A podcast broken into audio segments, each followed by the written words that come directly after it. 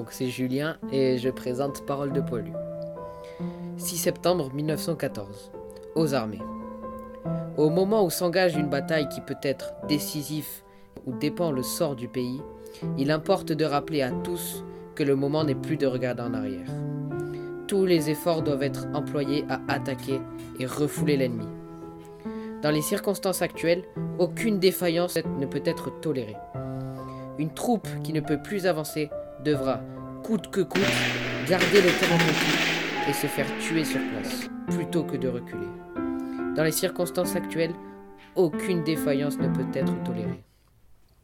1914. Les canons et les fusils ne marchaient plus.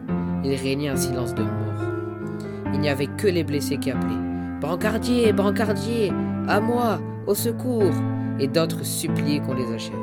C'était affreux. Le bombardement commençait et il fallait rester là, à attendre les obus, sans pouvoir bouger, jusqu'au soir à 8 heures où on venait nous relever. Chaque soir, il y avait 100 ou même 200 blessés, sans compter les morts. Un jour, on y est passé la journée, l'autre, la nuit. Avec cela couchait la belle étoile, nous n'avions rien pour nous couvrir. Je me demandais comment nous avons résisté. À l'ordinaire, on ne touchait pas grand-chose.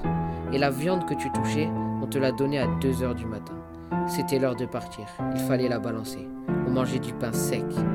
Il y a longtemps que nous n'avons plus de provisions de réserve. Pierre Chausson.